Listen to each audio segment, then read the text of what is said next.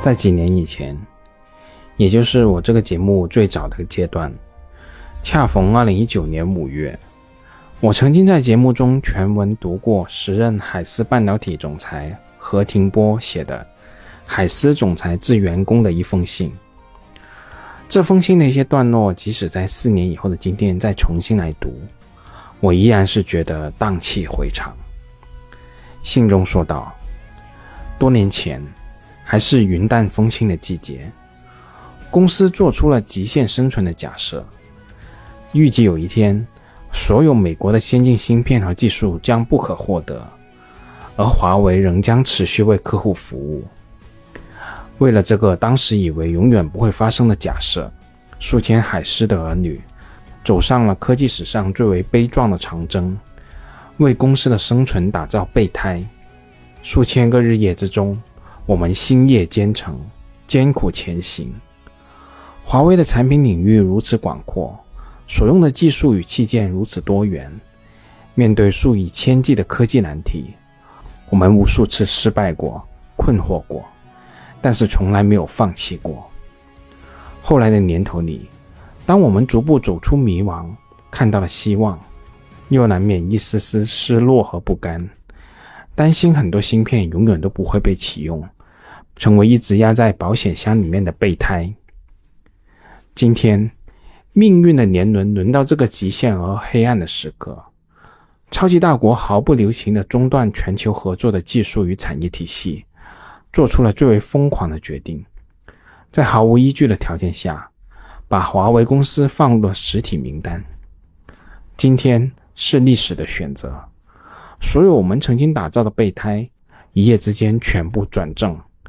多年的心血，在一夜之间兑现为公司对于客户持续服务的承诺。是的，这些努力已经连成了一片，挽狂澜于既倒。确保了公司大部分的产品的战略安全，大部分产品的连续供应。而对于我本人而言，从二零一九年五月到现在这四年之中，我无数次动过更换手机的念头，但我还是心存一丝的希望，想着是不是能再等一等，等到有这么一天，我能等到这群独自长征的勇士归来。也包括在去年年初的时候，我也确实等不了了。我买了个华为 P 五零，虽然它续航时间短，爱发热，但我还是想着给这支孤独的队伍一点支持。在这几年里，除了手机，我每年也都会坚持买一些华为的产品，包括 MatePad、笔记本、路由器、耳机等等。虽然我这点力量微不足道。但我还是希望通过自己这一点星火，维持住我们这仅有的一点火种。说句实在话，我是一个足够理性的投资者，我绝不会因为某某被冠以民族品牌就无脑的支持，我也不会因为是国外的品牌就嗤之以鼻。甚至在我家里的很多东西，也包括我开的车，也都是国外的品牌。归根到底，我是相信市场竞争的。我相信我们这个经济社会是需要分工合作的。我也从来不相信抵制某个国家的货品这些行为有哪怕一丁点的正面作用。但同时，我也认为，在同等的条件下，我还是希望可以多给国产品牌一些尝试的机会。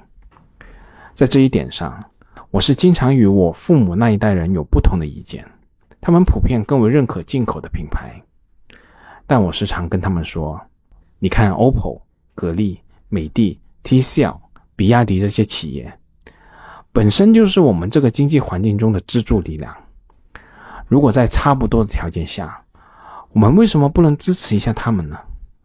他们赚到了钱，才有可能，才有能力进行再研发，创造更多的就业机会。他们产业链中各个环节的大中小型企业，才有持续发展的力量。从而把整体的经济带入一个持续向上的良性循环。而反观一些跨国企业，我不能说他们对中国经济没贡献，我也不能狭隘的区分这是某某国家的产品，但他们很多公司的做法确实就是高端的研究开发在母国，低端的生产在低成本国家，在中国国内留下一点组装和包装的环节，而每月所赚取的利润全部准时汇回母国。他们对于中国经济的贡献，与那些生于斯长于斯的企业是完全没有办法相比的。而在今天，我的心情是激动的。当我看到这群独自长征的勇士，在经历了这一千四百多个日一夜以后，终于走出了雪山草地。我确实有点临表涕零，不知所云。我想，每个地方都有其存在的问题。我也知道有很多朋友可能丧失了信心，想要到某些国家追寻更美好的生活。但我还是相信这个国家向上生长的力量。我们也看到各项政策都已经在陆续准备发货的状态，而这其中更为关键的是。以华为为代表的这些企业，这些企业家可以说是这股生长力量的中流砥柱。